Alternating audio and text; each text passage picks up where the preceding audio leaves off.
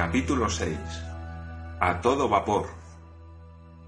Al oír este grito, toda la tripulación se precipitó hacia el arponero.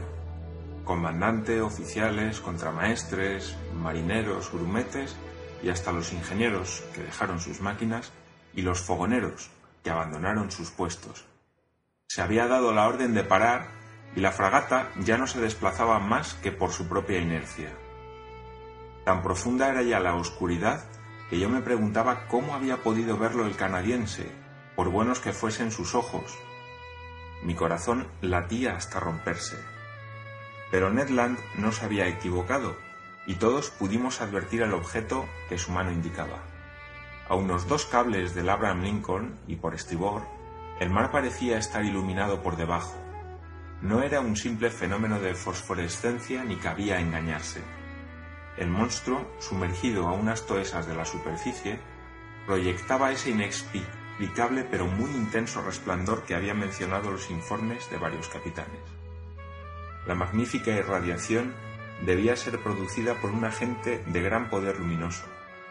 La luz describía sobre el mar un inmenso óvalo muy alargado, en cuyo centro se condensaba un foco ardiente cuyo irresistible resplandor se iba apagando por degradaciones sucesivas.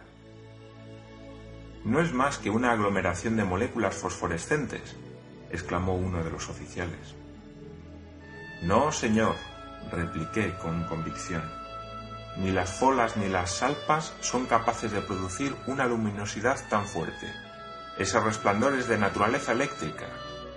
Además, mire, mire cómo se desplaza.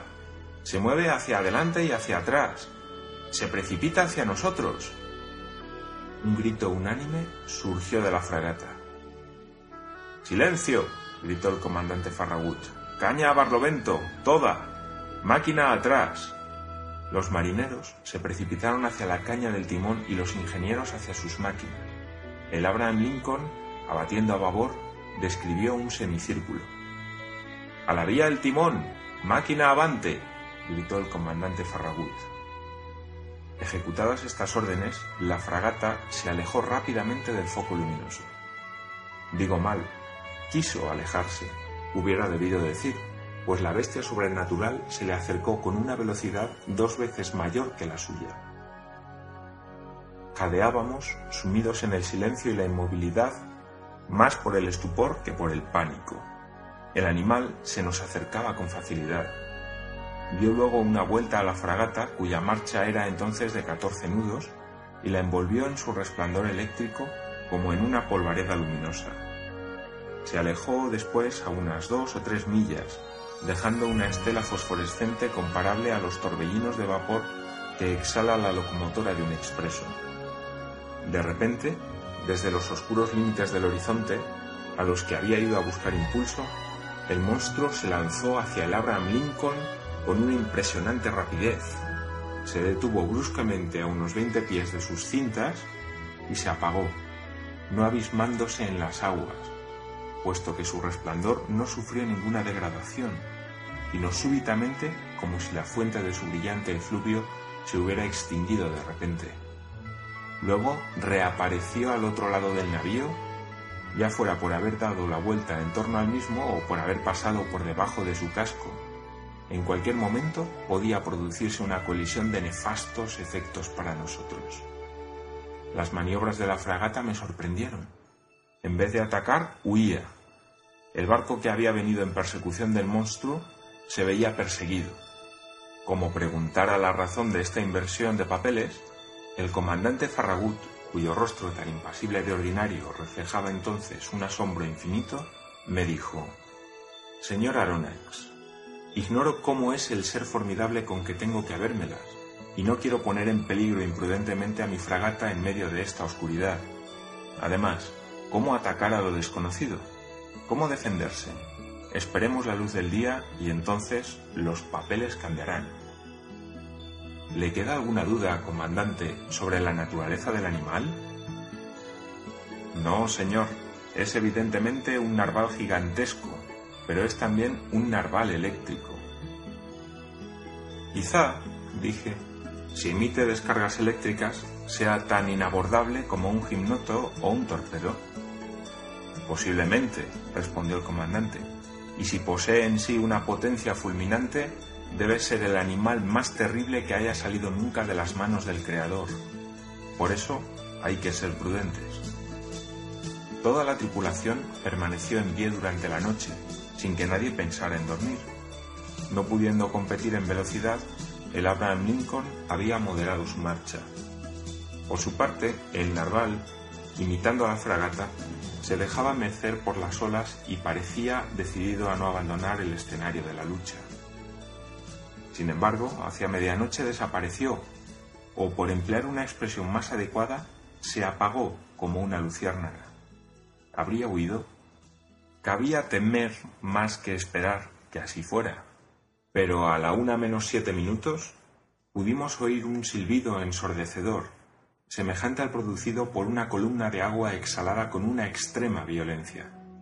El comandante Farragut, Ned Land y yo estábamos en ese momento en la toldilla, escrutando ávidamente las profundas tinieblas.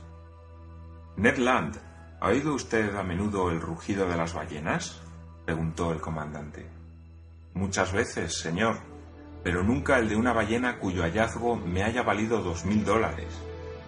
En efecto, se ha ganado usted la prima. Pero dígame, ¿no es ese el ruido que hacen los cetáceos al exhalar el agua por sus espiráculos? El mismo ruido, señor, con la diferencia de que el que acabamos de oír es incomparablemente más fuerte. No hay error posible.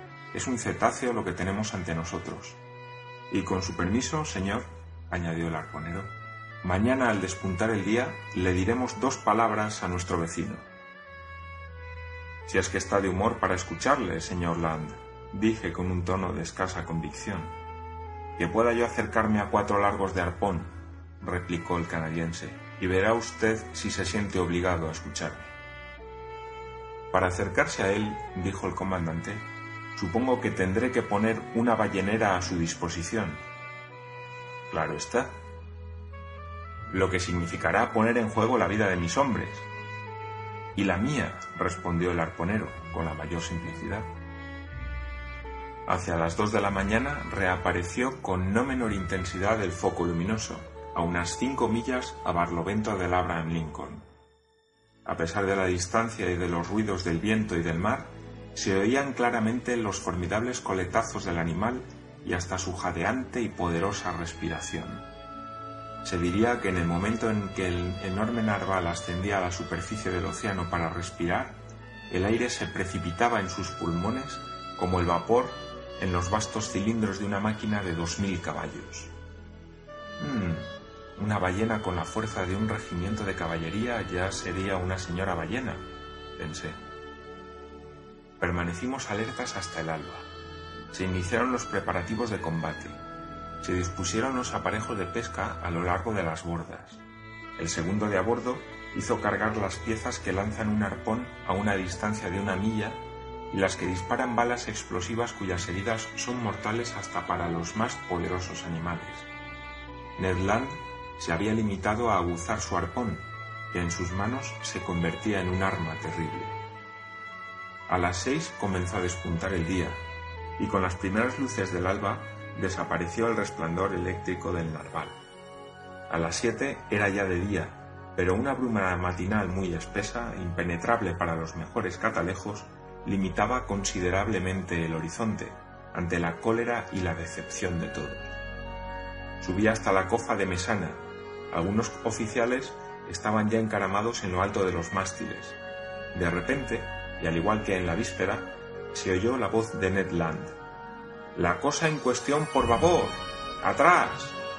Todas las miradas convergieron en la dirección indicada. A una milla y media de la fragata, un largo cuerpo negruzco emergía de las aguas en un metro aproximadamente. Su cola, violentamente agitada, producía un considerable remolino. Jamás aparato caudal alguno había batido el mar con tanta violencia. Un inmenso surco de blanca espuma describía una curva alargada que marcaba el paso del animal. La fragata se aproximó al cetáceo y pude observarlo con tranquilidad. Los informes del Shannon y del Helvetia habían exagerado un poco sus dimensiones. Yo estimé su longitud en unos 250 pies tan solo. En cuanto a su grosor, no era fácil apreciarlo, pero en suma, el animal me pareció admirablemente proporcionado en sus tres dimensiones. Mientras observaba aquel ser fenomenal, vi cómo lanzaba dos chorros de agua y de vapor por sus espiráculos hasta una altura de unos 40 metros. Eso me reveló su modo de respiración y me permitió concluir definitivamente que pertenecía a los vertebrados, clase de los mamíferos, subclase de los monodelfos, grupo de los pisciformes, orden de los cetáceos, familia... En este punto no podía pronunciarme todavía. El orden de los cetáceos comprende tres familias, las ballenas, los cachalotes y los delfines. Y es en esta última en la que se inscriben los narvales. Cada una de estas familias se divide en varios géneros, cada género en especies y cada especie en variedades. Variedad, especie, género y familia me faltaban aún, pero no dudaba yo de que llegaría a completar mi clasificación, con la ayuda del cielo y del comandante Farragut. La tripulación esperaba impacientemente las órdenes de su jefe. Tras haber observado atentamente al animal, el comandante llamó al ingeniero, quien se presentó inmediatamente. ¿Tiene suficiente presión? le preguntó el comandante. Sí, señor, respondió el ingeniero. Bien, refuerza entonces la alimentación y a toda máquina. Tres hurras acogieron la orden. Había sonado la hora del combate. Unos instantes después, las dos chimeneas de la fragata vomitaban torrentes de humo negro y el puente se movía con la trepidación de las calderas. Impelido hacia adelante por su potente hélice, el Abraham Lincoln se dirigió frontalmente hacia el animal. Este le dejó aproximarse, indiferente, hasta medio cable de distancia, tras lo cual se alejó sin prisa, limitándose a mantener su distancia sin tomarse la molestia de sumergirse. La persecución se prolongó así durante tres cuartos de hora, aproximadamente, sin que la fragata consiguiera ganarle al cetáceo más de dos toesas. Era evidente que con esa marcha la fragata no le alcanzaría nunca. El comandante Farragut se mesaba con rabia su frondosa perilla. Ned Land, gritó. Acudió a la orden el canadiense. ¿Me aconseja todavía que eche mis botes al mar? No, señor, respondió Ned Land, pues esa bestia no se dejará atrapar si no quiere. ¿Qué hacer entonces? Forzar las máquinas si es posible. Si usted me lo permite, yo voy a instalarme en los barbiquejos del Bauprés y si conseguimos acercarnos a tiro de arpón, lo arponearé. De acuerdo, Ned, hágalo, respondió el comandante Farragut. Ingeniero, gritó, aumente la presión. Ned Land se dirigió a su puesto. Se forzaron las máquinas. La hélice comenzó a girar a 43 revoluciones por minuto. El vapor se escapaba por las válvulas. Lanzada la corredera, se comprobó que el Abraham Lincoln había alcanzado una velocidad de 18 millas y cinco décimas por hora. Pero el maldito animal corría también a 18 millas y cinco décimas por hora. Durante una hora aún, la fragata se mantuvo a esa velocidad, sin conseguir ganarle una toesa al animal, lo que era particularmente humillante para uno de los más rápidos navíos de la Marina norteamericana. Una ira sorda embargó a la tripulación, que injuriaba al monstruo, sin que éste se, se dignara responder. El comandante Farragut no se retorcía ya la perilla, se la comía. El ingeniero se vio convocado de nuevo. ¿Ha llegado usted al máximo de presión? le preguntó el comandante. Sí, señor, respondió el ingeniero. ¿Y están cargadas las válvulas? A seis atmósferas y media. Pues cárguelas a diez atmósferas. Una orden bien de... ciertamente, no se hubiera llegado más allá en el Mississippi en las competiciones de velocidad a que se entregan los vapores fluviales. Conseil, dije a mi buen sirviente, que se hallaba a mi lado, ¿te das cuenta de que muy probablemente vamos a saltar por los aires? Como el señor guste, respondió Conseil. Pues bien, debo confesar que, en mi excitación, no me importaba correr ese riesgo. Se cargaron las válvulas, se reforzó la alimentación de carbón y se activó el funcionamiento de los ventiladores sobre el fuego. aumentó la velocidad del Abraham Lincoln hasta el punto de hacer temblar a los mástiles sobre sus carlinger. Las chimeneas eran demasiado estrechas para dar salida a las espesas columnas de humo. Se echó nuevamente la corredera. ¿Y bien, timonel? preguntó el comandante Farragut. Diecinueve millas y tres décimas, señor. Forzad los fuegos. El ingeniero obedeció. El manómetro marcó diez atmósferas, pero el cetáceo acompasó nuevamente su velocidad a la del barco, a la de 19 millas y tres décimas. ¡Qué persecución! No, imposible me es describir la emoción que hacía vibrar todo mi ser. Ned Land se mantenía en su puesto, preparado para lanzar su arpón.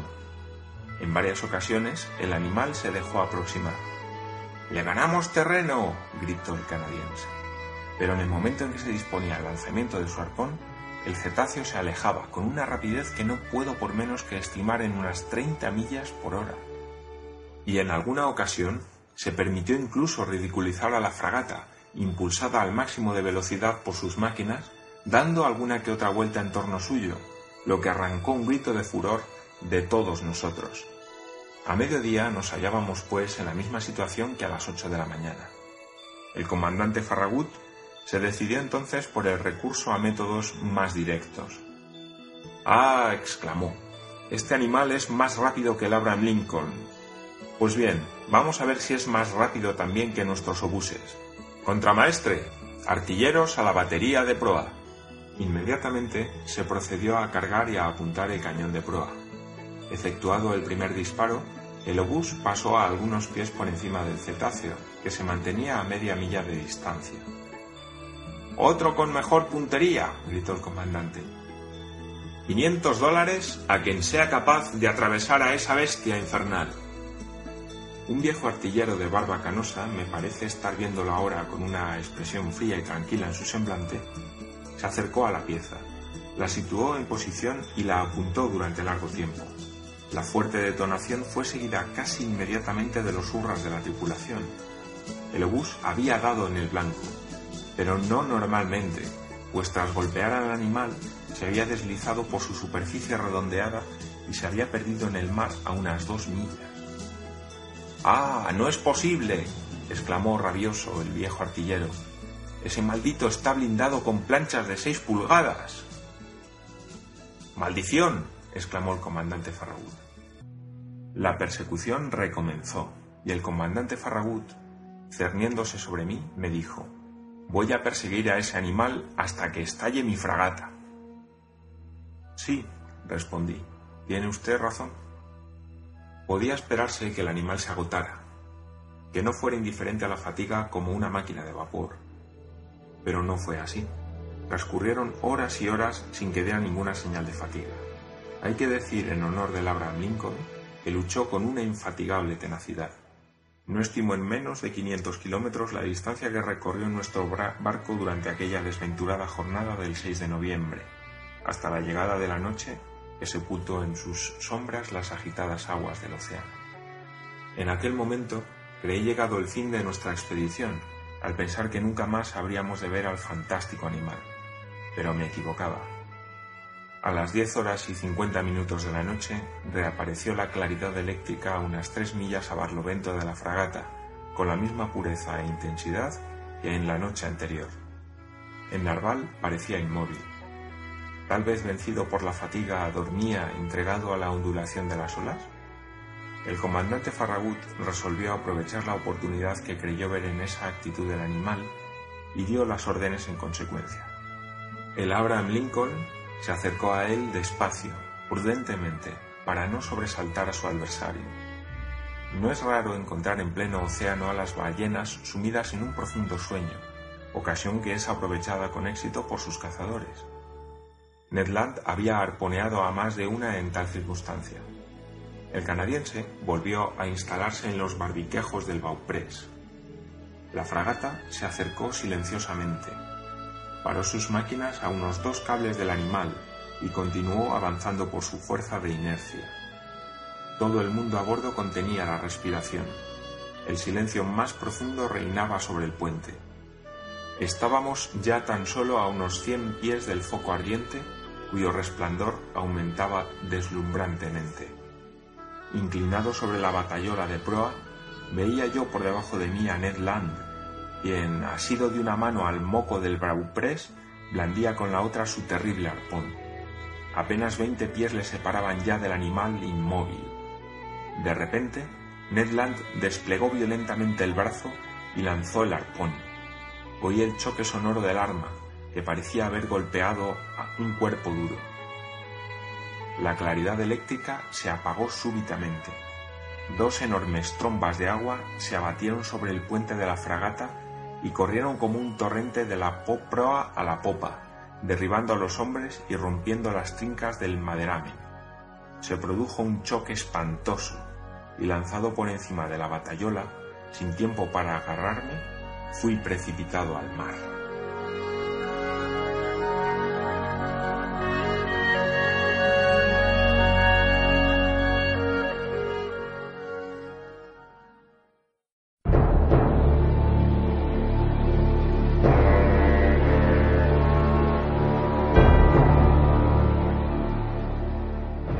Capítulo 7. Un cetáceo de especie desconocida. La sorpresa causada por tan inesperada caída no me privó de la muy clara impresión de mis sensaciones. La caída me sumergió a una profundidad de unos 20 pies. Sin pretender igualarme a Byron o a Edgar Poe, que son maestros de natación, creo poder decir que soy buen nadador. Por ello, la zambullida no me hizo perder la cabeza y dos vigorosos taconazos me devolvieron a la superficie del mar. Mi primer cuidado fue buscar con los ojos la fragata, ¿Se habría dado cuenta la tripulación de mi desaparición? ¿Habría virado de bordo el Abraham Lincoln? ¿Habría votado el comandante Farragut una embarcación en mi búsqueda? ¿Podría esperar mi salvación? Profundas eran las tinieblas. Entreví una masa negra que desaparecía hacia el este y cuyas luces de posición iban desapareciendo en la lejanía. Era la fragata. Me sentí perdido. ¡Socorro! ¡Socorro! grité mientras nadaba desesperadamente hacia el Abraham Lincoln, embarazado por mis ropas que, pegadas a mi cuerpo por el agua, paralizaban mis movimientos. Me iba abajo, me ahogaba. ¡Socorro! Fue el último grito que exhalé. Mi boca se llenó de agua. Me debatía succionado por el abismo. De pronto me sentí asido por una mano vigorosa que me devolvió violentamente a la superficie y oí sí oí estas palabras pronunciadas a mi oído. Si el Señor fuera tan amable de apoyarse en mi hombro, nadaría con más facilidad. Mi mano se asió del brazo de mi fiel consejo. Tú, eres tú. Yo mismo, respondió, a las órdenes del Señor. ¿Te precipitó el choque al mar al mismo tiempo que a mí? No, pero como estoy al servicio del Señor, seguía al Señor. El buen muchacho encontraba eso natural. ¿Y la fragata? La fragata, respondió Conseil volviéndose de espaldas. Creo que el señor hará bien en no contar con ella. ¿Cómo dices? Digo que en el momento en que me arrojé al mar, oí que los timoneles gritaban, Se ha roto la hélice y el timón. ¿Rotos? Sí, destrozados por el diente del monstruo. Es la única avería, creo yo, que ha sufrido el Abraham Lincoln, pero desgraciadamente para nosotros es una avería que le impide gobernarse. Entonces estamos perdidos. Posiblemente, respondió Conseil con la mayor tranquilidad. Pero aún tenemos unas cuantas horas por delante y en unas horas pueden pasar muchas cosas. La imperturbable sangre fría de Conseil me dio ánimos. Nadé con más vigor, pero incomodado por mis ropas que me oprimían como los sellos de un barril. Tenía grandes dificultades para sostenerme a flote. Conseil se dio cuenta. Permítame el señor hacerle una incisión. Y con una navaja desgarró mis ropas de arriba abajo en un rápido movimiento. Luego me liberó de mis ropas con gran habilidad, mientras yo nadaba por los dos. A mi vez procedí a prestar idéntico servicio a Conseil, y continuamos navegando uno junto al otro. Nuestra situación era terrible. Tal vez no se hubiera dado cuenta nadie de nuestra desaparición, y aunque no hubiera pasado inadvertida, la fragata, privada de gobierno, no podría venir en busca nuestra. Únicamente podíamos contar con sus botes. Partiendo de esta hipótesis, Conseil razonó fríamente e hizo un plan consecuente. Qué extraordinaria naturaleza la de este flemático muchacho, que se sentía allí como en su casa. Dado que nuestra única posibilidad de salvación era la de ser recogidos por los botes del Abraham Lincoln, se decidió que debíamos organizarnos de suerte que pudiéramos esperarlos el mayor tiempo posible. Yo resolví entonces que dividiéramos nuestras fuerzas a fin de no agotarlas simultáneamente, y así convinimos que uno de nosotros se mantendría inmóvil, tendido de espaldas, con los brazos cruzados y las piernas extendidas, mientras el otro nadaría impulsándolo hacia adelante. Esta tarea de remolcador no debía prolongarse en más de diez minutos, y relevándonos así podríamos nadar durante varias horas y mantenernos incluso hasta el alba. Débil posibilidad, pero la esperanza está tan fuertemente enraizada en el corazón del hombre. Además, éramos dos. Y por último, puedo afirmar, por improbable que esto parezca, que aunque tratara de destruir en mí toda ilusión, aunque me esforzara por desesperar, no podía conseguirlo la colisión de la fragata y del cetáceo se había producido hacia las once de la noche. Calculé, pues, que debíamos nadar durante unas ocho horas hasta la salida del sol, operación rigurosamente practicable con nuestro sistema de relevos. El mar, bastante bonancible, nos fatigaba poco. A veces trataba yo de penetrar con la mirada en las espesas tinieblas que tan solo rompía la fosforescencia provocada por nuestros movimientos miraba esas ondas luminosas que se deshacían en mis manos y cuya capa espejante formaba como una película de tonalidades lívidas. Si hubiera dicho que estábamos sumergidos en un baño de mercurio. Hacia la una de la mañana me sentía ya totalmente extenuado, con los miembros rígidos por el efecto de unos violentos calambres. Conseil tuvo que sostenerme, y a partir de ese momento nuestra conservación pesó exclusivamente sobre él. Pronto oí jadear al pobre muchacho. Su respiración se tornó corta y rápida, y eso me hizo comprender que no podría resistir ya mucho más tiempo. Déjame, déjame, le dije. Abandonar al Señor. Nunca. Antes me ahogaré yo. Me ahogaré antes que Él. La luna apareció en aquel momento, entre los bordes de una espesa nube que el viento impelía hacia el este. La superficie del mar rieló bajo sus rayos. La bienhechora luz reanimó nuestras fuerzas. Pude levantar la cabeza y escrutar el horizonte. Vi la fragata a unas cinco millas de nosotros como una masa oscura, apenas reconocible, pero no había ni un bote a la vista. Quise gritar. ¿Para qué a tal distancia? Mis labios hinchados no dejaron pasar ningún sonido. Conseil pudo articular algunas palabras, y gritar repetidas veces ¡Socorro! ¡Socorro! Suspendidos por un instante nuestros movimientos, escuchamos. Y quizá fuera uno de esos zumbidos que en el oído produce la sangre congestionada, pero me pareció que un grito había respondido al de Conseil. ¿Has oído? murmuré. Sí, sí. Y Conseil lanzó al espacio otra llamada desesperada. Ya no había error posible. Una voz humana estaba respondiendo a la nuestra. ¿Era la voz de algún infortunado abandonado en medio del océano? ¿La de otra víctima del choque sufrido por el navío? ¿O provenía esa voz de un bote de la fragata llamándonos en la oscuridad? Conseil hizo un supremo esfuerzo y apoyándose en mi hombro, mientras yo extraía fuerzas de una última convulsión, irguió medio cuerpo fuera del agua sobre la que cayó enseguida, agotado. ¿Has visto algo? He visto... murmuró. He visto... pero no hablemos. Conservemos todas nuestras fuerzas. ¿Qué podía haber visto? Entonces, no sé cómo ni por qué, me asaltó por vez primera el recuerdo del monstruo. Pero, ¿y esa voz? En estos tiempos los jonás no se refugian ya en el vientre de las ballenas. Conseil comenzó a remolcarme. De vez en cuando levantaba la cabeza, Miraba ante sí y profería un grito de reconocimiento al que respondía la voz, cada vez más cercana. Yo apenas podía oírla, llegado ya al límite de mis fuerzas. Notaba cómo se me iban separando los dedos.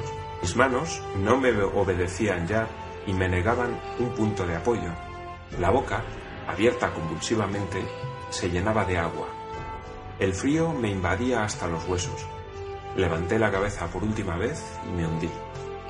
En ese instante choqué con un cuerpo duro y me agarré a él. Sentí cómo me retiraban y me sacaban a la superficie. Mis pulmones se descongestionaron y me desvanecí. Pronto volví en mí, gracias a unas vigorosas fricciones que recorrieron mi cuerpo. Entreabrí los ojos. Conseil, murmuré. ¿Llamaba el señor? dijo Conseil. A la, débil luz de una luna que descendía por el horizonte, vi una figura que no era la de Conseil y que reconocí enseguida. ¡Ned! exclamé. En persona, señor. El mismo, que va corriendo tras de la prima ganada, respondió el canadiense. ¿También le precipitó al mar el choque de la fragata? Sí, señor profesor, pero más afortunado que usted, pude tomar pie casi inmediatamente sobre un islote flotante. ¿Un islote? O por decirlo con más propiedad, sobre su narval gigantesco. Explíquese, Ned, solo que pronto pude comprender por qué mi arpón no le hirió y se melló en su piel. ¿Por qué, Ned? ¿Por qué? Porque esta bestia, señor profesor, está hecha de acero. Debo aquí hacer acopio de mis impresiones, revivificar mis recuerdos y controlar mis propias aserciones. Las últimas palabras del canadiense habían dado un vuelco a mi cerebro Rápidamente me hice hasta la cima del ser o del objeto semisumergido que nos servía de refugio y la golpeé con el pie. Era evidentemente un cuerpo duro, impenetrable, y no la sustancia blanda que, que forma la masa de los grandes mamíferos marinos.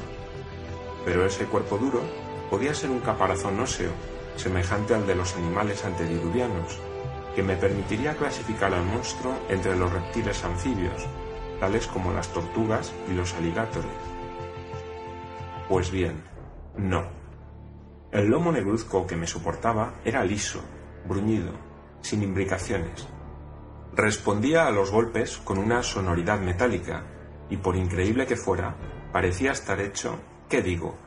Estaba hecho con planchas atornilladas. La duda ya no era posible. El animal, el monstruo, el fenómeno natural que había intrigado al mundo científico de todo el orbe y excitado y extraviado la imaginación de los marinos de ambos hemisferios era, había que reconocerlo, un fenómeno aún más asombroso, un fenómeno creado por la mano del hombre. El descubrimiento de la existencia del ser más fabuloso, del ser más mitológico, no habría podido sorprender tanto y en tan alto grado a mi razón como el que acababa de hacer. Que lo prodigioso provenga del Creador parece sencillo, pero hallar de repente bajo los ojos lo imposible, misteriosa y humanamente realizado, es algo que hace naufragar a la razón. Y no había vacilación posible.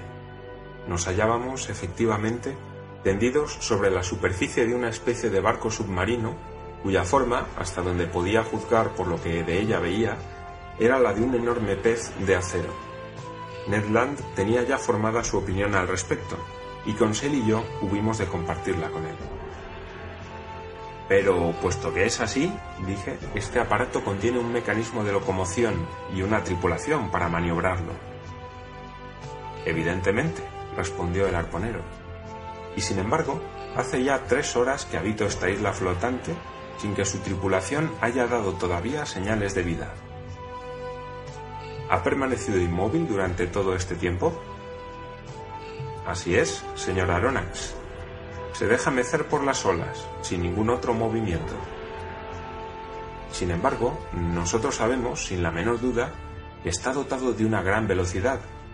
Ahora bien, para producir esa velocidad hace falta una máquina, y para hacer funcionar esta un maquinista. De todo ello infiero que estamos salvados.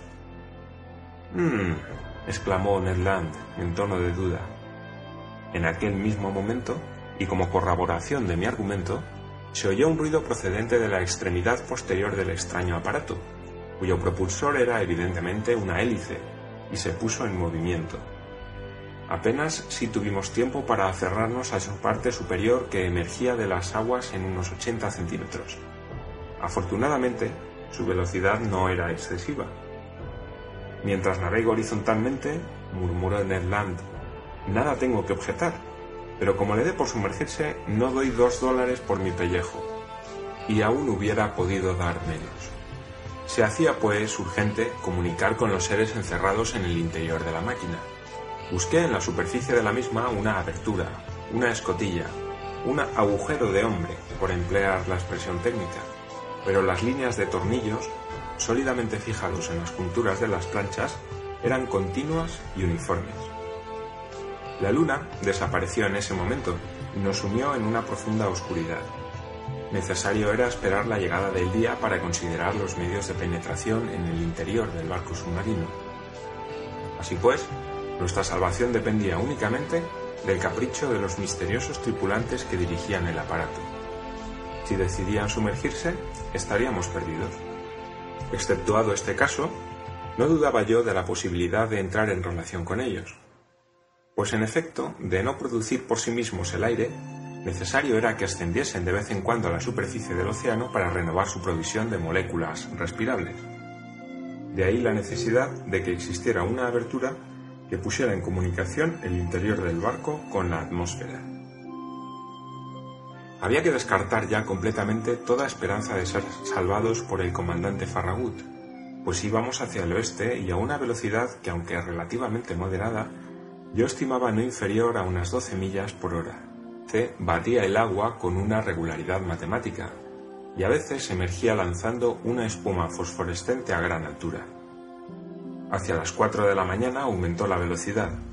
Nos era muy difícil resistir a tan vertiginosa marcha, sobre todo cuando las olas nos azotaban de plan. Afortunadamente, Ned halló una argolla fijada en la superficie del aparato a la que pudimos asirnos con seguridad. Al fin acabó la espantosa noche de la que mi memoria no ha podido conservar todas sus impresiones. Tan solo un detalle quedó impreso en ella. Durante algunos momentos de calma del mar y del viento, creí oír en varias ocasiones unos vagos sonidos, una especie de armonía fugaz producida por lejanos acordes.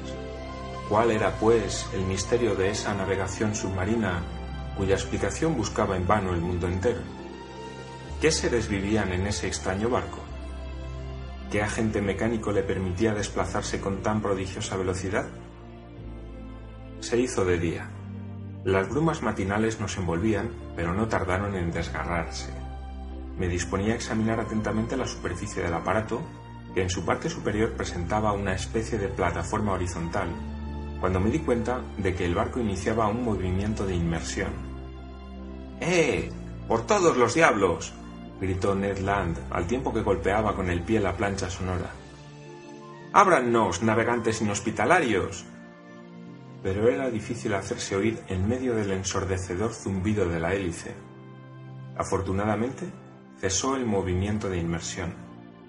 De repente, se produjo en el interior del barco un ruido de herrajes que precedió a la apertura de una plancha por la que apareció un hombre que profirió un extraño grito antes de desaparecer enseguida. Algunos instantes después, ocho hombres muy fornidos, con el rostro velado, aparecieron por la abertura y silenciosamente nos introdujeron en su formidable máquina.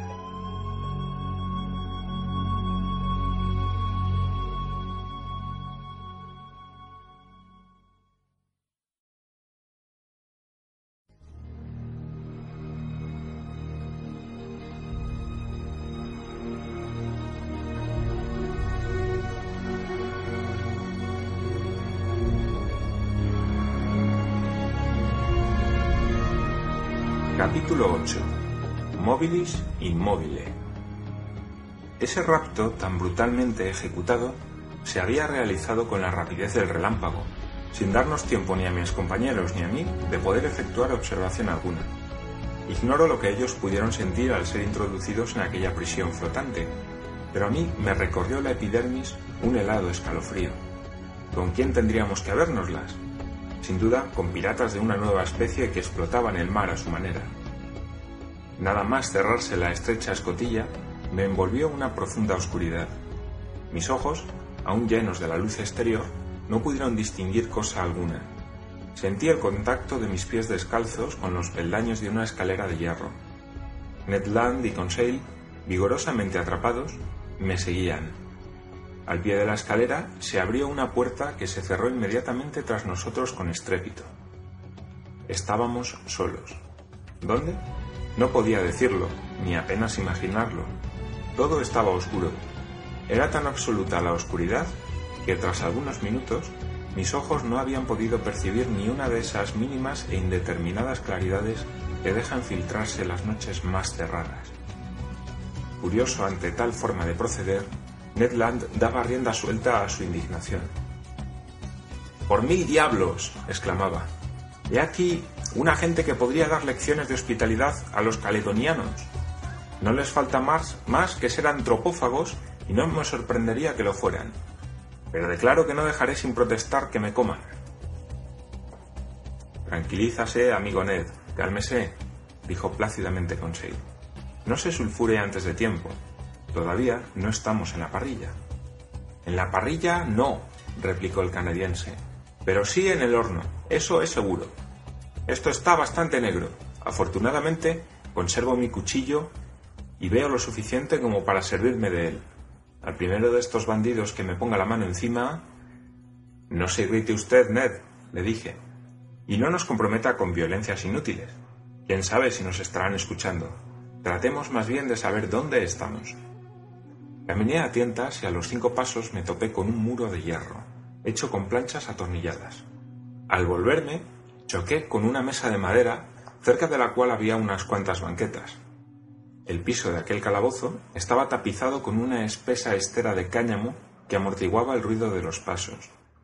Los muros desnudos no ofrecían indicios de puertas o ventanas.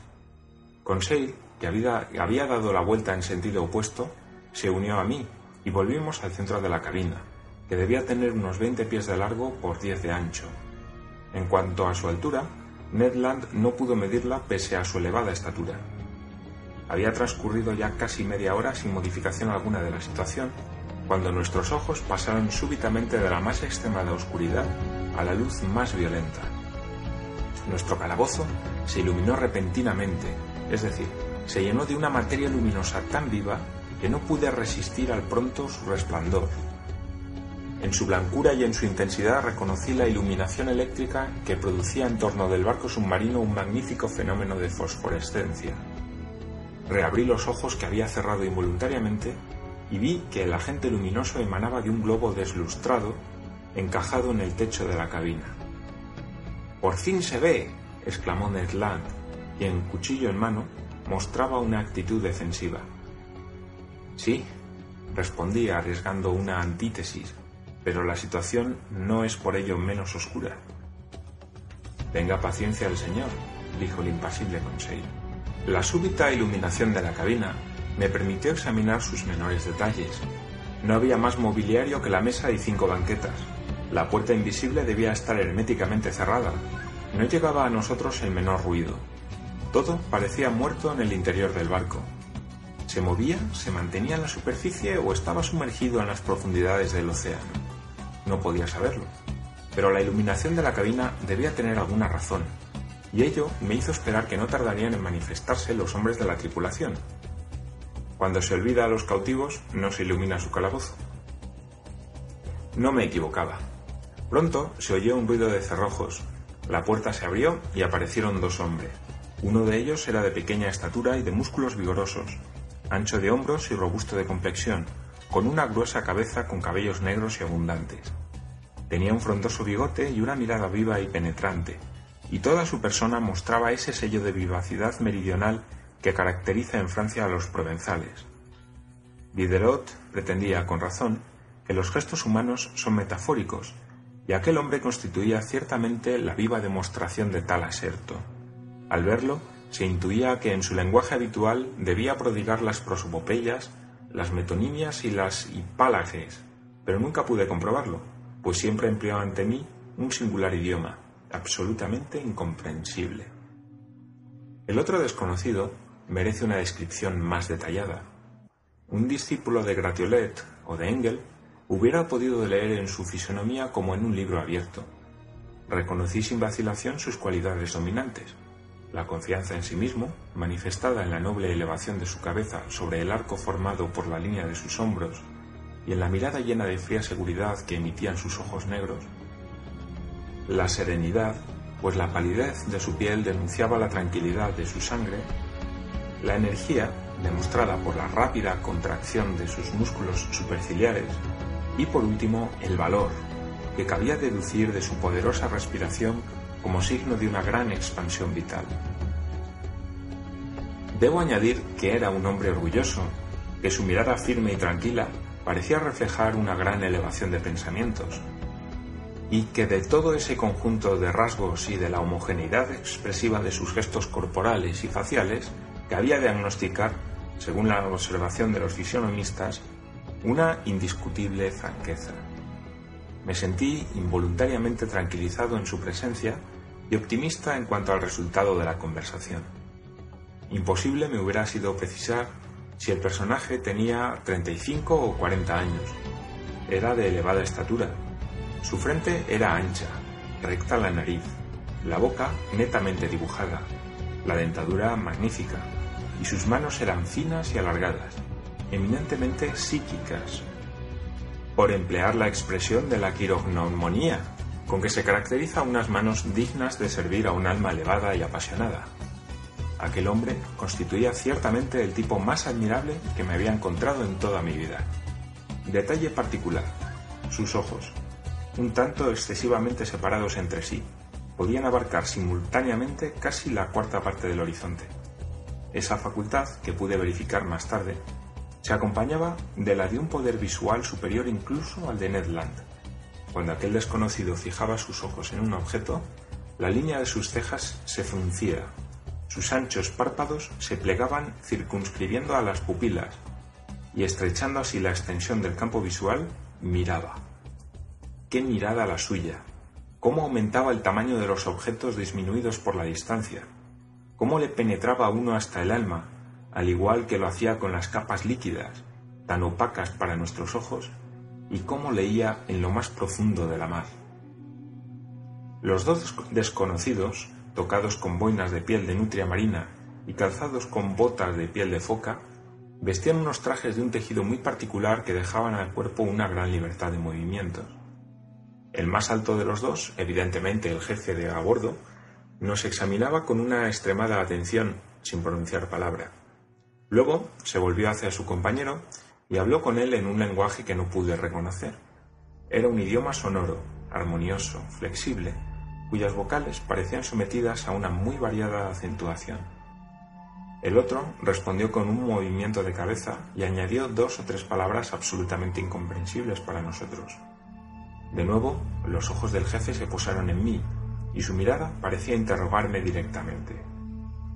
Respondí en buen francés que no entendía su idioma, pero él pareció no comprenderme a su vez, y pronto la situación se tornó bastante embarazosa.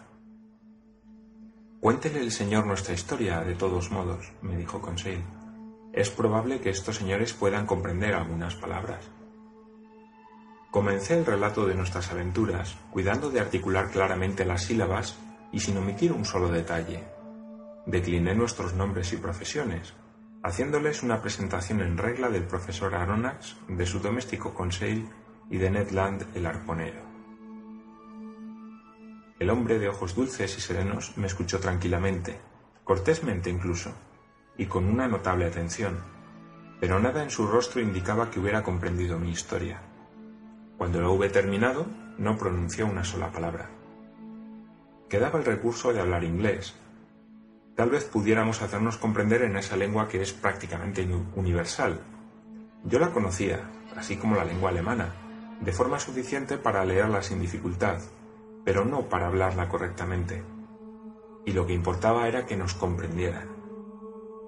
Vamos, señor Land, le dije al arponero, saque de sí el mejor inglés que haya hablado nunca un anglosajón, a ver si es más afortunado que yo. Ned no se hizo rogar, y recomenzó mi relato, que pude comprender casi totalmente. Fue el mismo relato en el fondo, pero diferente en la forma. El canadiense, llevado de su carácter, le dio una gran animación. Se quejó con acritud de haber sido aprisionado con desprecio del derecho de gentes. Pidió que se le dijera en virtud de qué ley se le retenía así. Invocó el habeas corpus. Amenazó con querellarse contra los que le habían secuestrado indebidamente.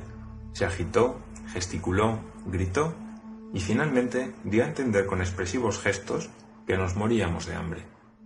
Lo que era totalmente cierto, aunque casi lo hubiéramos olvidado. Con gran asombro de, por su parte, el arponero pudo darse cuenta de que no había sido más inteligible que yo. Nuestros visitantes permanecían totalmente impasibles. Era evidente que no comprendían ni la lengua de Arago ni la de Faraday. Tras haber agotado en vago nuestros recursos filológicos, me hallaba yo muy turbado, sin saber qué partido tomar, cuando me dijo Conseil, Puedo contárselo en alemán, si el señor me lo permite. ¿Cómo? ¿Tú hablas alemán? Como un flamenco, mal que le pese al señor. Al contrario, eso me agrada. Adelante, muchacho. Y Conseil, con su voz pausada, contó por tercera vez las diversas peripecias de nuestra historia pero pese a los elegantes giros y la buena prosodia del narrador, la lengua alemana no conoció mayor éxito que las anteriores. Exasperado ya, decidí por último reunir los restos de mis primeros estudios y narrar nuestras aventuras en latín. Cicerón se habría tapado los oídos y me hubiera enviado a la cocina, pero a trancas y barrancas seguí mi propósito, con el mismo resultado negativo. Abortada definitivamente esta última tentativa, los dos desconocidos cambiaron entre sí algunas palabras en su lengua incomprensible y se retiraron sin tan siquiera habernos dirigido uno de esos gestos tranquilizadores que tienen curso en todos los países del mundo. La puerta se cerró tras ellos. Esto es una infamia, exclamó Ned Land, estallando de indignación por vigésima vez. ¿Cómo? Se les habla a estos bandidos en francés, en inglés, en alemán y en latín, y no tienen la cortesía de responder. Cálmese, Ned, dije al, fogoso arponero. La cólera no conduce a nada. Pero ¿se da usted cuenta, señor profesor? replicó nuestro irascible compañero, de que podemos morir de hambre en esta jaula de hierro. Bah, con un poco de filosofía podemos resistir aún bastante tiempo, dijo Conseil. Amigos míos, dije, no hay que desesperar. Nos hemos hallado en peores situaciones. Hacedme el favor de esperar para formarnos una opinión sobre el comandante y la tripulación de este barco. Mi opinión ya está hecha, replicó Ned Land. Son unos bandidos. Bien, pero ¿de qué país? Del país de los bandidos. Mi buen Ned, este país no está aún indicado en el mapa mundi. Confieso que la nacionalidad de estos dos desconocidos es difícil de identificar ni ingleses, ni franceses, ni alemanes. Eso es todo lo que podemos afirmar. Sin embargo, yo diría que el comandante y su segundo han nacido en bajas latitudes. Hay algo en ellos de meridional. Pero ¿son españoles, turcos, árabes o hindúes? Eso es algo que sus tipos físicos no me permiten decidir. En cuanto a su lengua, es absolutamente incomprensible. Este es el inconveniente de no conocer todas las lenguas, o la desventaja de que no exista una sola, respondió Conseil. Lo que no serviría de nada, replicó Ned Land. ¿No ven ustedes que esta gente tiene un lenguaje para ellos, un lenguaje inventado para desesperar a la buena gente que pide de comer? Abrir la boca, mover la mandíbula, los dientes y los labios. ¿No es algo que se comprende en todos los países del mundo? ¿Es que eso no quiere decir tanto en Quebec como en Pomotu, tanto en París como en las antípodas, que tengo hambre, que me den de comer? Oh, usted sabe, hay naturalezas tan poco inteligentes. No había acabado con Conseil de decir esto cuando se abrió la puerta y entró un steward. Nos traía ropas, chaquetas y pantalones hechas con un tejido cuya naturaleza no pude reconocer. Me apresuré a ponerme esas prendas y mis compañeros me imitaron. Mientras tanto, el steward, mudo, sordo quizá, había dispuesto la mesa, sobre la que había colocado tres cubiertos. Vaya, esto parece serio y se enuncia bien, dijo Conseil, Bah, respondió el rencoroso arponero, ¿qué diablos quiere usted que se coma aquí? ¿Hígado de tortuga, filete de tiburón o carne de perro marino? Ya veremos, dijo Conseil. Los platos, cubiertos por una tapa de plata, habían sido colocados simétricamente sobre el mantel. Nos sentamos a la mesa.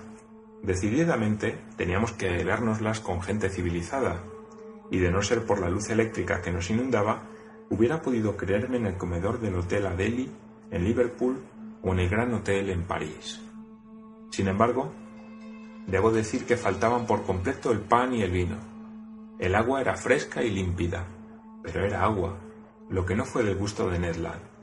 Entre los platos que nos sirvieron, reconocí diversos pescados delicadamente cocinados, pero hubo otros sobre los que no pude pronunciarme, aunque eran excelentes, hasta el punto de que hubiera sido incapaz de afirmar si su contenido pertenecía al reino vegetal o al animal. En cuanto al servicio de mesa, era elegante y de un gusto perfecto. Cada utensilio, cuchara, tenedor, cuchillo y plato llevaba una letra rodeada de una divisa, mobilis inmobile. Móvil en el elemento móvil. Esta divisa se aplicaba con exactitud a ese aparato submarino, a condición de traducir la preposición in por en y no por sobre. La letra N, sin duda la inicial del nombre del enigmático personaje al mando del submarino. Ned y Conseil no hacían tantas reflexiones, devoraban, y yo no tardé en imitarles. Estaba ya tranquilizado sobre nuestra suerte y me parecía evidente que nuestros huéspedes no querían dejarnos morir de inanición. Todo tiene un fin en este bajo mundo, hasta el hambre de quienes han permanecido sin comer durante quince horas. Satisfecho nuestro apetito, se dejó sentir imperiosamente la necesidad de dormir, reacción muy natural tras la interminable noche que habíamos pasado luchando contra la muerte. Me parece que no me vendría mal un sueñecito, dijo Conseil. Yo ya estoy durmiendo, respondió Ned. Mis compañeros se tumbaron en el suelo y no tardaron en sumirse en un profundo sueño. Por mi parte, cedí con menos facilidad a la imperiosa necesidad de dormir. Demasiados pensamientos se acumulaban en mi cerebro, acosado por numerosas cuestiones insolubles y un tropel de imágenes mantenía mis párpados entreabiertos. ¿Dónde estábamos? ¿Qué extraño poder nos gobernaba? Sentía, o más bien creía sentir, el aparato se hundía en las capas más profundas del mar y me asaltaban violentas pesadillas. Entreveía en esos misteriosos asilos todo, todo un mundo de desconocidos animales, de los que el barco submarino era un congénere, como ellos vivo, moviente y formidable. Mi cerebro se fue calmando, mi imaginación se fundió en una vaga somnolencia y pronto caí en un triste sueño.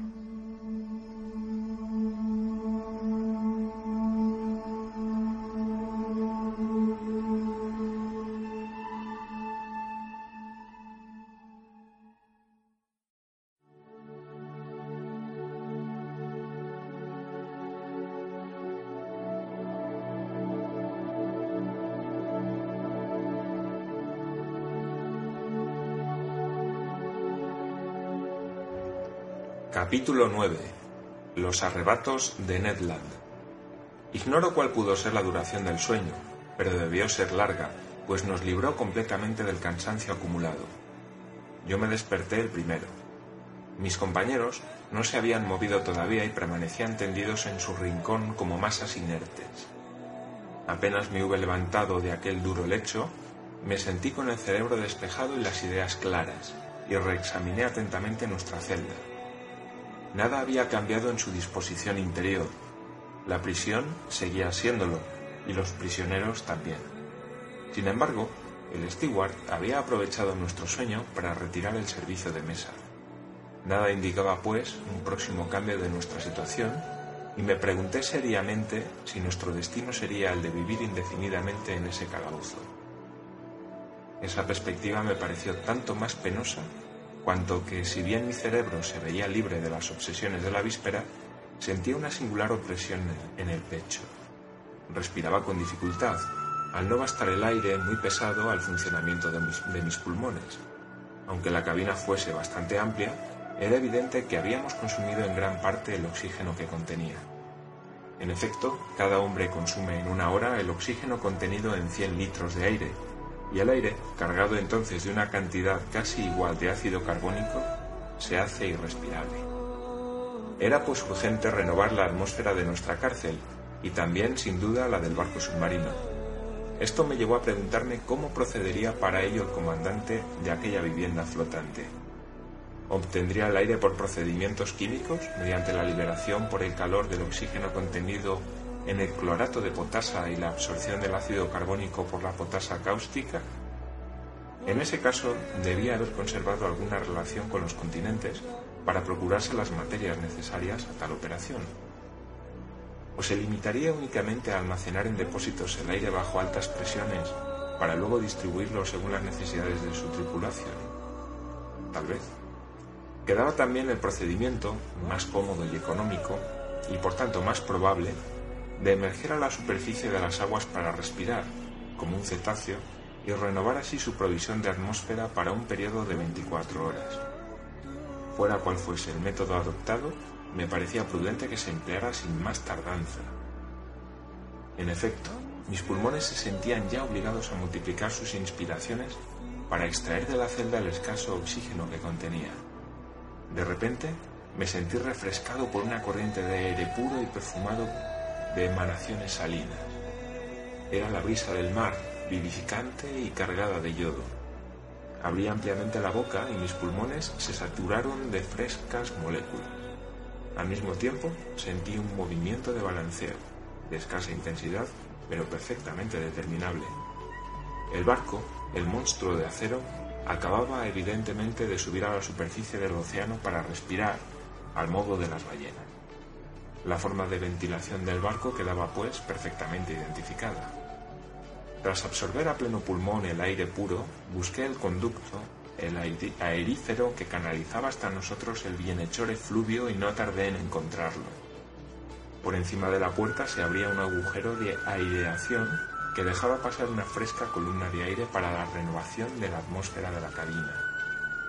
Me hallaba concentrado en esa observación cuando Ned y Conseil se despertaron casi al mismo tiempo, bajo la influencia de la revivificante aeración. Ambos se restregaron los ojos, desperezaron los brazos y se pusieron en pie en un instante. ¿Ha dormido bien el señor? preguntó Conseil con su cortesía consuetudinaria. Magníficamente, respondí. ¿Y usted, Ned? Profundamente, señor profesor. Pero si no me engaño, me parece que estoy respirando la brisa marina, un marino no podía engañarse. Conté al canadiense lo que había ocurrido durante su sueño. Bien, dijo, eso explica perfectamente los mugidos que oímos cuando el supuesto narval se halló en presencia del Abraham Lincoln. Así es, señor Land, era su respiración.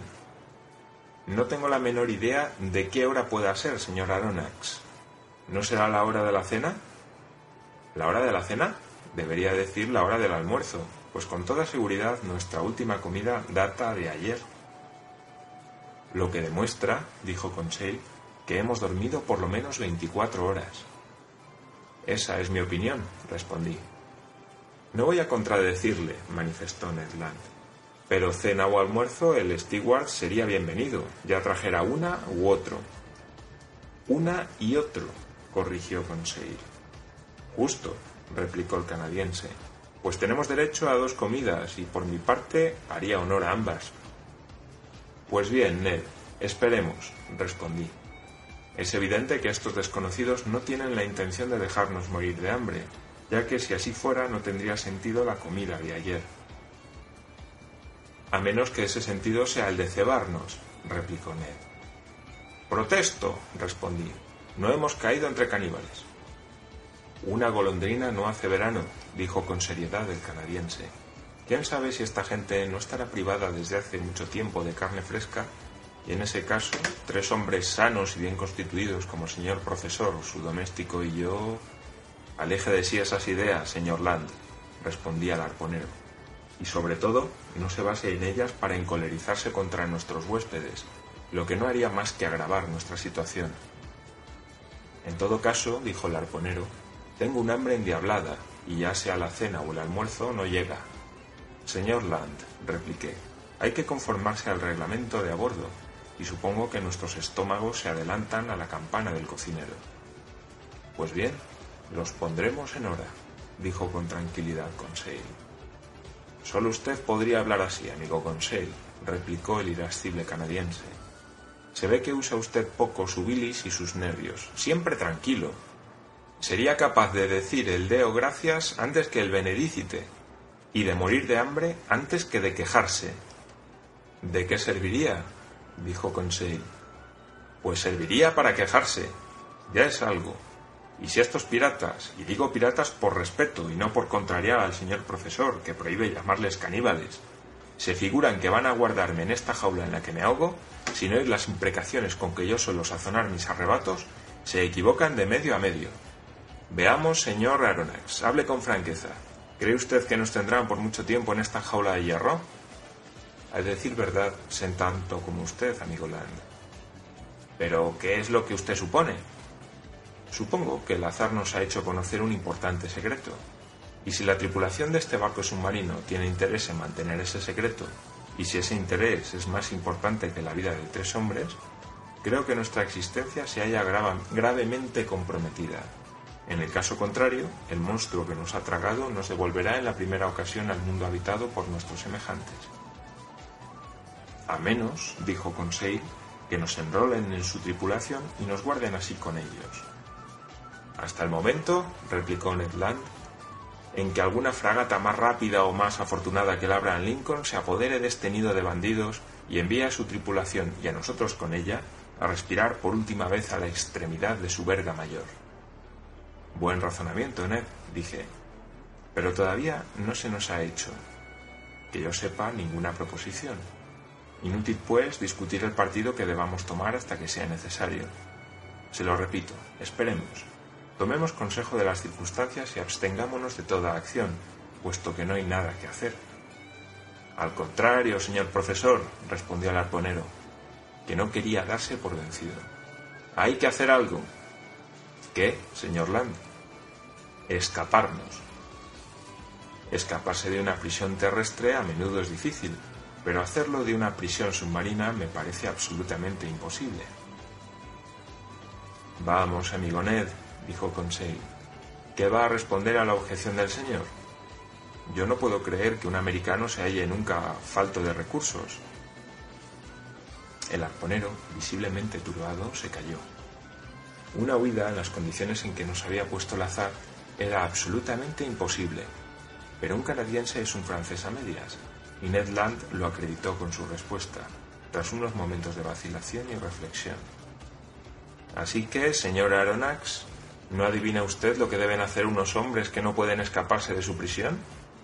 No, amigo mío. Pues es bien sencillo. Es preciso que se las arreglen para permanecer en ella. Diantre, exclamó Conseil. Es cierto que más vale estar dentro que debajo o encima. Pero después de haber expulsado de ella a los carceleros y a los guardianes, añadió Ned Land. ¿Cómo? Ned, ¿Piensa usted en serio en apoderarse de este barco? Muy en serio, en efecto, respondió el canadiense. Eso es imposible. ¿Por qué? Puede presentarse alguna oportunidad favorable y no veo lo que podría impedirnos aprovecharla. Si no hay más de una veintena de hombres a bordo de esta máquina, no creo que hagan retroceder a dos franceses y a un canadiense, digo yo. Más valía admitir la proposición del arponero que discutirla. Por ello me limité a responderle así. Dejemos que las circunstancias manden, señor Land, y entonces veremos. Pero hasta entonces, se lo ruego, contenga su impaciencia. No podemos actuar más que con astucia, y no es con la pérdida del control de los nervios con lo que podrá usted originar circunstancias favorables. Prométame, pues, que aceptará usted la situación sin dejarse llevar de la ira Se lo prometo, señor profesor, respondió Ned Land con un tono poco tranquilizador. Ni una palabra violenta saldrá de mi boca, ni un gesto brutal me traicionará, aunque el servicio de la mesa no se cumpla con la regularidad deseable. Tengo su palabra, Ned. Cesamos la conversación y cada uno de nosotros se puso a reflexionar por su cuenta. Confesaré que por mi parte y pese a la determinación del arponero, no me hacía ninguna ilusión. No creía yo en esas circunstancias favorables que había invocado Ned Land. Tan segura manipulación del submarino requería una numerosa tripulación y, consecuentemente, en el caso de una lucha, nuestras probabilidades de éxito serían ínfimas. Además, necesario era ante todo estar libres, y nosotros no lo estábamos. No veía ningún medio de salir de una celda de acero tan herméticamente cerrada, y si, como parecía probable, el extraño comandante de ese barco tenía un secreto que preservar, cabía abrigar pocas esperanzas de que nos dejara movernos libremente a bordo. La incógnita estribaba en saber si se liberaría violentamente de nosotros o si nos lanzaría algún día a algún rincón de la Tierra. Todas estas hipótesis me parecían extremadamente plausibles, y había que ser un arponero para poder creer en la reconquista de la libertad. Me di cuenta de que las ideas de Ned Land iban agriándose con las reflexiones a que se entregaba su cerebro. Podía oír poco a poco el hervor de sus imprecaciones en el fondo de su garganta y veía cómo sus gestos iban tornándose amenazadores. Andaba, daba vueltas como una fiera enjaulada y golpeaba con pies y manos las paredes de la celda. Pasaba el tiempo mientras tanto y el hambre nos aguijoneaba cruelmente, sin que nada nos anunciara la aparición del steward. Esto ya era olvidar demasiado nuestra situación de náufragos, si es que realmente se tenían buenas intenciones hacia nosotros. Atormentado por las contracciones de su robusto estómago, Ned Land se encolerizaba cada vez más, lo que me hacía temer, pese a su palabra, una explosión cuando se hallara en presencia de uno de los hombres de a bordo. La ira del canadiense fue creciendo durante las dos horas siguientes. Ned Land llamaba y gritaba, pero en vano. Sordas eran las paredes de acero. Yo no oía el menor ruido en el interior del barco, que parecía muerto. No se movía, pues de hacerlo hubiera sentido los estremecimientos del casco bajo la impulsión de la hélice. Sumergido sin duda en los abismos de las aguas, no pertenecía ya a la tierra. El silencio era espantoso. No me atrevía a estimar la duración de nuestro abandono, de nuestro aislamiento en el fondo de aquella celda. Las esperanzas que me había hecho concebir nuestra entrevista con el comandante iban disipándose poco a poco. La dulzura de la mirada de aquel hombre, la expresión generosa de su fisonomía, la nobleza de su porte, iban desapareciendo de mi memoria. Volví a ver al enigmático personaje, sí, pero tal como debía ser, necesariamente implacable y cruel. Me lo imaginaba fuera de la humanidad, inaccesible a todo sentimiento de piedad, un implacable enemigo de sus semejantes, a los que debía profesar un odio imperecedero. Pero ¿iba a dejar ese hombre morirnos de inanición, encerrados en esa estrecha prisión, entregados a esas horribles tentaciones a las que impulsa el hambre feroz? Tan espantosa idea cobró en mi ánimo una terrible intensidad, que con el refuerzo de la imaginación me sumió en un espanto insensato. Conseil permanecía tranquilo, en tanto que Ned Land rugía. En aquel momento oímos un ruido exterior, el de unos pasos resonados por las losas metálicas, al que pronto siguió el de un corrimiento de cerrojos. Se abrió la puerta y apareció el steward. Antes de que pudiera hacer un movimiento para impedírselo, el canadiense se precipitó sobre el desgraciado, le derribó y le mantuvo asido por la garganta. El steward se asfixiaba bajo las poderosas manos de Ned Land. Conseil estaba ya tratando de retirar las manos del arponero a su víctima medio asfixiada, y yo iba a unirme a sus esfuerzos cuando súbitamente me clavaron al suelo estas palabras, pronunciadas en francés. Cálmese, señor Land, y usted, señor profesor, tenga la amabilidad de escucharme.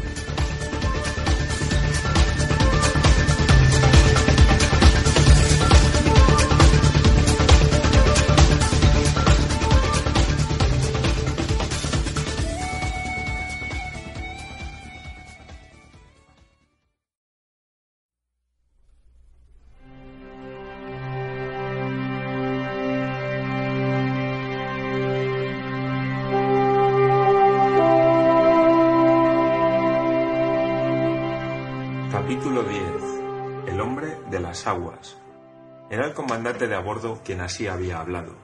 Al oír tales palabras, Ned Land se incorporó súbitamente. El steward, casi estrangulado, salió tambaleándose a una señal de su jefe, pero era tal el imperio del comandante que ni un gesto traicionó el resentimiento de que debía estar animado ese hombre contra el canadiense. Conseil, vivamente interesado, pese a su habitual impasibilidad, y yo, estupefacto, esperábamos en silencio el desenlace de la escena. El comandante, apoyado en el ángulo de la mesa, cruzado de brazos, nos observaba con profunda atención. Dudaba de si debía proseguir hablando. Cabía creer que lamentaba haber pronunciado aquellas palabras en francés. Tras unos instantes de silencio que ninguno de nosotros osó romper, dijo con una voz tranquila y penetrante Señores, hablo lo mismo el francés que el inglés, el alemán que el latín. Pude, pues, responderles durante nuestra primera entrevista, pero quería conocerles primero y reflexionar después.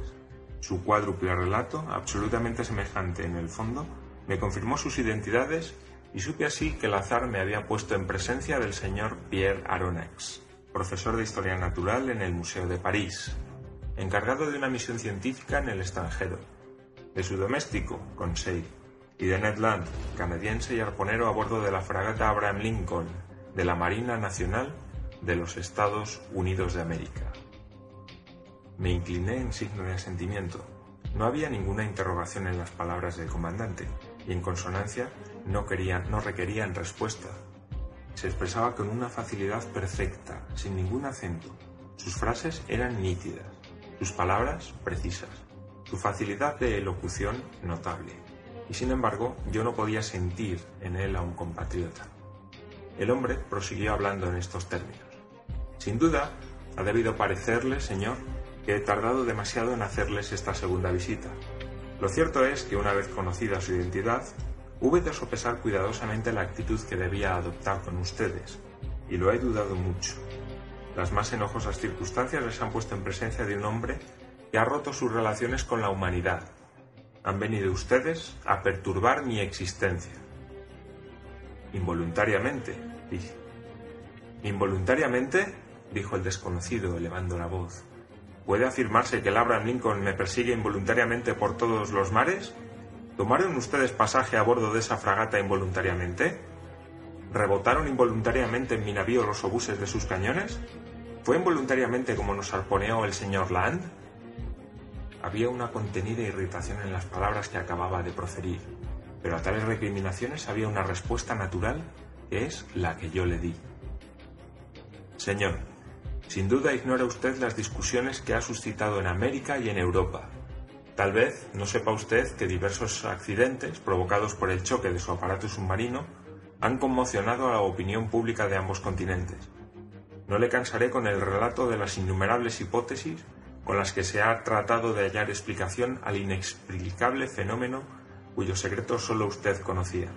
Pero debe saber usted que al perseguirle hasta los altos mares del Pacífico, el Abraham Lincoln creía ir en pos de un poderoso monstruo marino del que había de librar al océano a toda costa.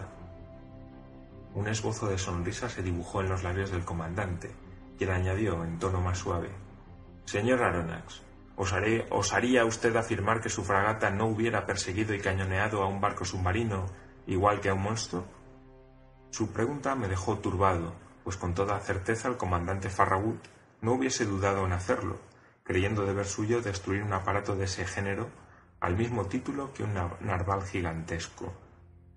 Comprenderá usted, pues, señor, que tengo derecho a tratarles como enemigos. No respondí, y con razón. ¿Para qué discutir semejante proposición cuando la fuerza puede destruir los mejores argumentos? Lo he dudado mucho. Nada me obligaba a concederles mi hospitalidad. Si debía separarme de ustedes, no tenía ningún interés en volver a verles. Me hubiera bastado situarles de nuevo en la plataforma de este navío que les sirvió de refugio, sumergirme y olvidar su existencia. ¿No era ese mi derecho? Tal vez sea ese el derecho de un salvaje, respondí, pero no el de un hombre civilizado. Señor profesor, replicó vivamente el comandante, yo no soy lo que usted llama un hombre civilizado. He roto por completo con toda la sociedad por razones que yo solo tengo el derecho de apreciar. No obedezco a sus reglas y le conjuro a usted a que no las invoque nunca ante mí. Lo había dicho en un tono enérgico y cortante. Un destello de cólera y desdén se había encendido en los ojos del desconocido. Entreví en ese hombre un pasado formidable. No solo se había puesto al margen de las leyes humanas, sino que se había hecho independiente, libre en la más rigurosa acepción de la palabra, fuera del alcance de la sociedad. ¿Quién osaría perseguirle hasta el fondo de los mares, puesto que en su superficie era capaz de sustraerse a todas las asechanzas que contra él se tendían? ¿Qué navío podía resistir al choque de su monitor submarino? ¿Qué coraza, por gruesa que fuese, podía soportar los golpes de su espolón? Nadie entre los hombres podía pedirle cuenta de sus actos. Dios, si es que creía en él, su conciencia, si la tenía, eran los únicos jueces de los que podía depender. Tales eran las rápidas reflexiones que había suscitado en mí el extraño personaje, quien callaba como absorto y replegado en sí mismo. Yo le miraba con un espanto lleno de interés, tal y como Edipo debió observar a la Esfinge. Tras un largo silencio, el comandante volvió a hablar. Así pues, dudé mucho, pero al final pensé que mi interés podía conciliarse con esa piedad natural a la que todo ser humano tiene derecho. Permanecerán ustedes a bordo, puesto que la fatalidad les ha traído aquí. Serán ustedes libres y a cambio de esa libertad, muy relativa por otra parte, yo no les impondré más que una sola condición. Su palabra de honor de someterse a ella me bastará. Diga usted, señor, respondí. Supongo que esa condición es de las que un hombre honrado puede aceptar. Sí, señor, y es la siguiente. Es posible que algunos acontecimientos imprevistos me obliguen a encerrarles en sus camarotes por algunas horas o algunos días, según los casos. Por ser mi deseo no utilizar nunca la violencia, espero de ustedes en esos casos, más aún que en cualquier otro, una obediencia pasiva. Al actuar así, cubro su responsabilidad. Les eximo totalmente, pues debo hacerles imposible ver lo que no debe ser visto. ¿Aceptan ustedes esta condición? Ocurrían allí, pues, cosas por lo menos singulares, que no debían ser vistas por gentes no situadas al margen de las leyes sociales. Entre las sorpresas que me reservaba el porvenir, no debía ser esa una de las menores. Aceptamos, respondí, pero permítame hacerle una pregunta, una sola. Dígame, ¿Ha dicho usted que seremos libres a bordo? Totalmente. Quisiera preguntarle, pues, ¿qué es lo que entiende usted por libertad? Pues la libertad de ir y venir, de ver, de observar todo lo que pasa aquí, salvo en algunas circunstancias excepcionales. La libertad, en una palabra, de que gozamos aquí mis compañeros y yo. Era evidente que no nos entendíamos. Perdón, señor, proseguí. Pero esa libertad no es otra que la que tiene todo prisionero de recorrer su celda, y no puede bastarnos. Preciso será, sin embargo, que les baste. ¿Cómo? ¿Debemos renunciar para siempre a volver a ver nuestros países, nuestros amigos y nuestras familias? Sí, señor, pero renunciar a recuperar ese insoportable yugo del mundo que los hombres creen ser la libertad no es quizá tan penoso como usted puede creer. Jamás daré yo mi palabra, intervino Ned Land, de que no trataré de escaparme. Yo no le pido su palabra, señor Land, respondió fríamente el comandante. Señor, dije encolerizado a mi, a mi pesar, abusa usted de su situación. Esto se llama crueldad. No, señor, esto se llama clemencia. Son ustedes prisioneros míos después de un combate. Les guardo conmigo cuando podría, con una sola orden, arrojarles a los abismos del océano. Ustedes me han atacado. Han venido a sorprender un secreto que ningún hombre en el mundo debe conocer, el secreto de toda mi existencia. ¿Y creen ustedes que voy a reenviarles a ese mundo que debe ignorarme? Jamás. Al retenerles aquí no es a ustedes a quienes guardo, es a mí mismo. Esta declaración indicaba en el comandante una decisión contra la que no podría prevalecer ningún argumento. Así pues, señor, dije, nos da usted simplemente a elegir entre la vida y la muerte, ¿no? Así es, simplemente. Amigos míos, dije a mis compañeros, ante una cuestión así planteada no hay nada que decir, pero ninguna promesa nos liga al comandante de a bordo. Ninguna, señor. respondió el desconocido. Luego, con una voz más suave, añadió, Ahora, permítame acabar lo que quiero decirle. Yo le conozco, señor Aronax. Si no sus compañeros, usted al menos no tendrá tantos motivos de lamentarse del azar que le ha ligado a mi suerte. Entre los libros que sirven a mis estudios favoritos, hallará usted el que ha publicado sobre los grandes fondos marinos.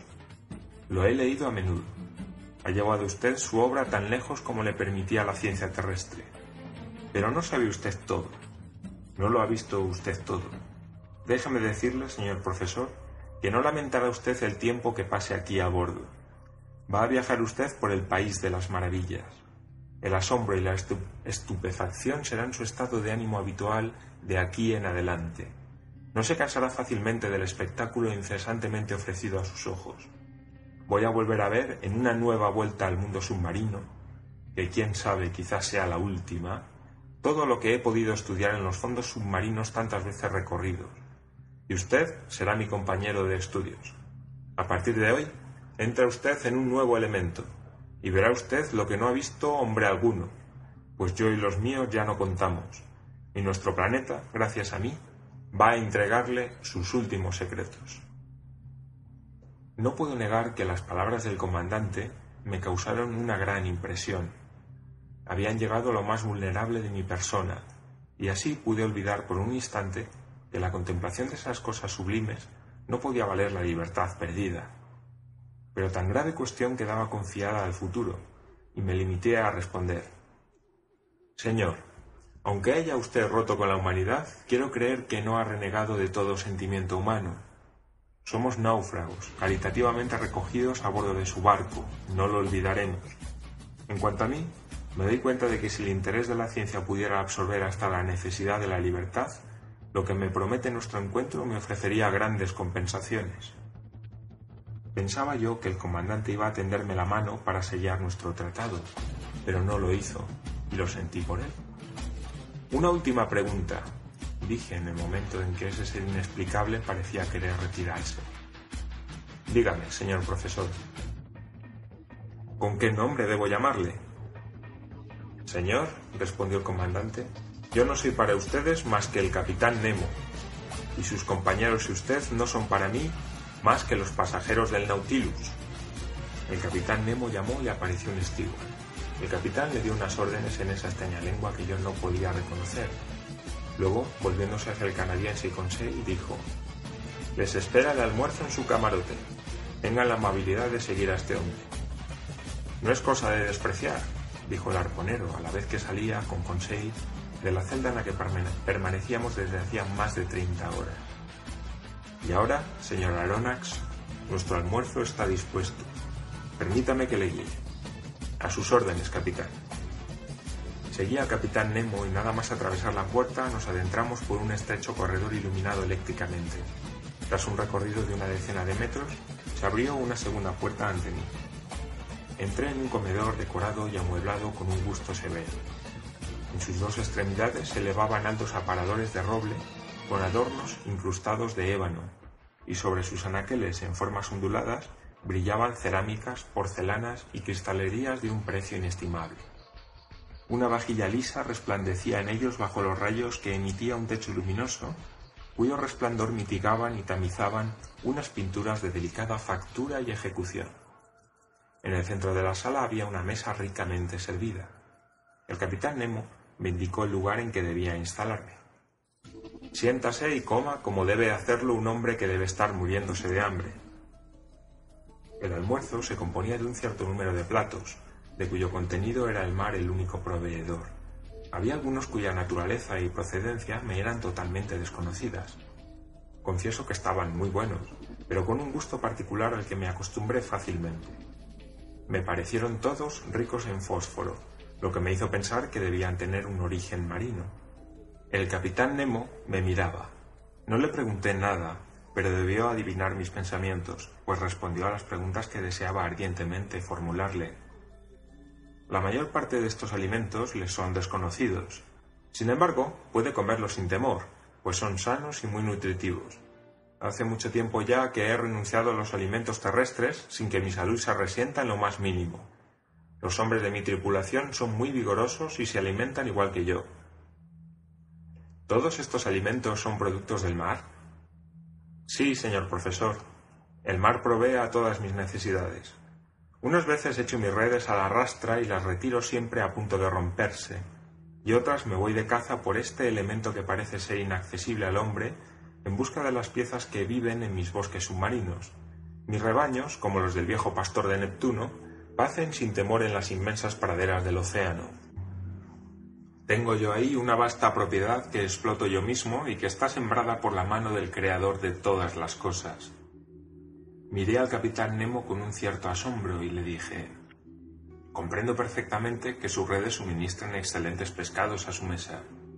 Me es más difícil comprender que pueda cazar en sus bosques submarinos, pero lo que no puedo comprender en absoluto es que un trozo de carne, por pequeño que sea, pueda figurar en su menú. Nunca usamos aquí la carne de los animales terrestres, respondió el capitán Nemo. ¿Y eso? pregunté, mostrando un plato en el que había algunos trozos de filete. ¿Eso que cree usted ser carne no es otra cosa que filete de tortuga de mar. He aquí igualmente unos hígados de delfín que podría usted tomar por un guisado de cerdo. Mi cocinero es muy hábil en la preparación de los platos y en la conservación de estos variados productos del océano. Pruébelos todos. He aquí una conserva de oloturias que un malayo declararía sin rival en el mundo. He aquí una crema hecha con leche de cetáceo y azúcar elaborada a partir de los grandes fucos del Mar del Norte. Y por último, permítame ofrecerle esta confitura de anémona que vale tanto como la de los más sabrosos frutos. Probé de todo, más por curiosidad que por gula, mientras el capitán Nemo me encantaba con sus inverosímiles relatos. Pero el mar, señora Aronnax, esta fuente prodigiosa e inagotable de nutrición, no solo me alimenta, sino que también me viste. Esas telas que le cubren a usted están tejidas con los visos de ciertas conchas bivalvas, teñidas con la púrpura de los antiguos y matizadas con los colores violetas que extraigo de las aplicias del Mediterráneo. Los perfumes que hallará en el tocador de su camarote son el producto de la destilación de plantas marinas. Su colchón está hecho con la zostera más suave del océano. Su pluma será una barba córnea de ballena, y la tinta que use la secretada por la jibia o el calamar. Todo me viene ahora del mar, como todo volverá a él algún día. ¿Ama usted el mar, capitán? Sí, lo amo. El mar es todo. Cubre las siete décimas partes del globo terrestre. Su alimento es puro y sano. Es el inmenso desierto en el que el hombre no está nunca solo, pues siente estremecerse la vida en torno suyo. El mar es el vehículo de una sobrenatural y prodigiosa existencia. Es movimiento y amor. Es el infinito viviente, como ha dicho uno de sus poetas. Y en efecto, señor profesor, la naturaleza se manifiesta en él con sus tres reinos, el mineral, el vegetal y el animal. Este último está en él ampliamente representado por los cuatro grupos de zoófitos, por tres clases de articulados, por cinco de moluscos, por tres de vertebrados, los mamíferos, los reptiles y esas innumerables legiones de peces, orden infinito de animales que cuenta con más de trece mil especies, de las que tan solo una décima parte pertenece al agua dulce. El mar es el vasto receptáculo de la naturaleza. Fue por el mar por lo que comenzó el globo, y quién sabe si no terminará por él. En el mar está la suprema tranquilidad. El mar no pertenece a los déspotas. En su superficie pueden todavía ejercer sus derechos inicuos, batirse, pelearse, devorarse, transportar a ella todos los horrores terrestres. Pero a treinta pies de profundidad su poder cesa, su influencia se apaga, su potencia desaparece. Ah, viva usted, Señor, en el seno de los mares, viva en ellos. Solamente ahí está la independencia. Ahí no conozco dueño ni señor. Ahí yo soy libre. El capitán Nemo cayó súbitamente en medio del entusiasmo que le desbordaba. ¿Se había dejado ir más allá de su habitual reserva? ¿Habría hablado demasiado? Muy agitado se paseó durante algunos instantes. Luego sus nervios se calmaron su fisonomía recuperó su acostumbrada frialdad y volviéndose hacia mí dijo Y ahora, señor profesor, si desea visitar el Nautilus, estoy a su disposición.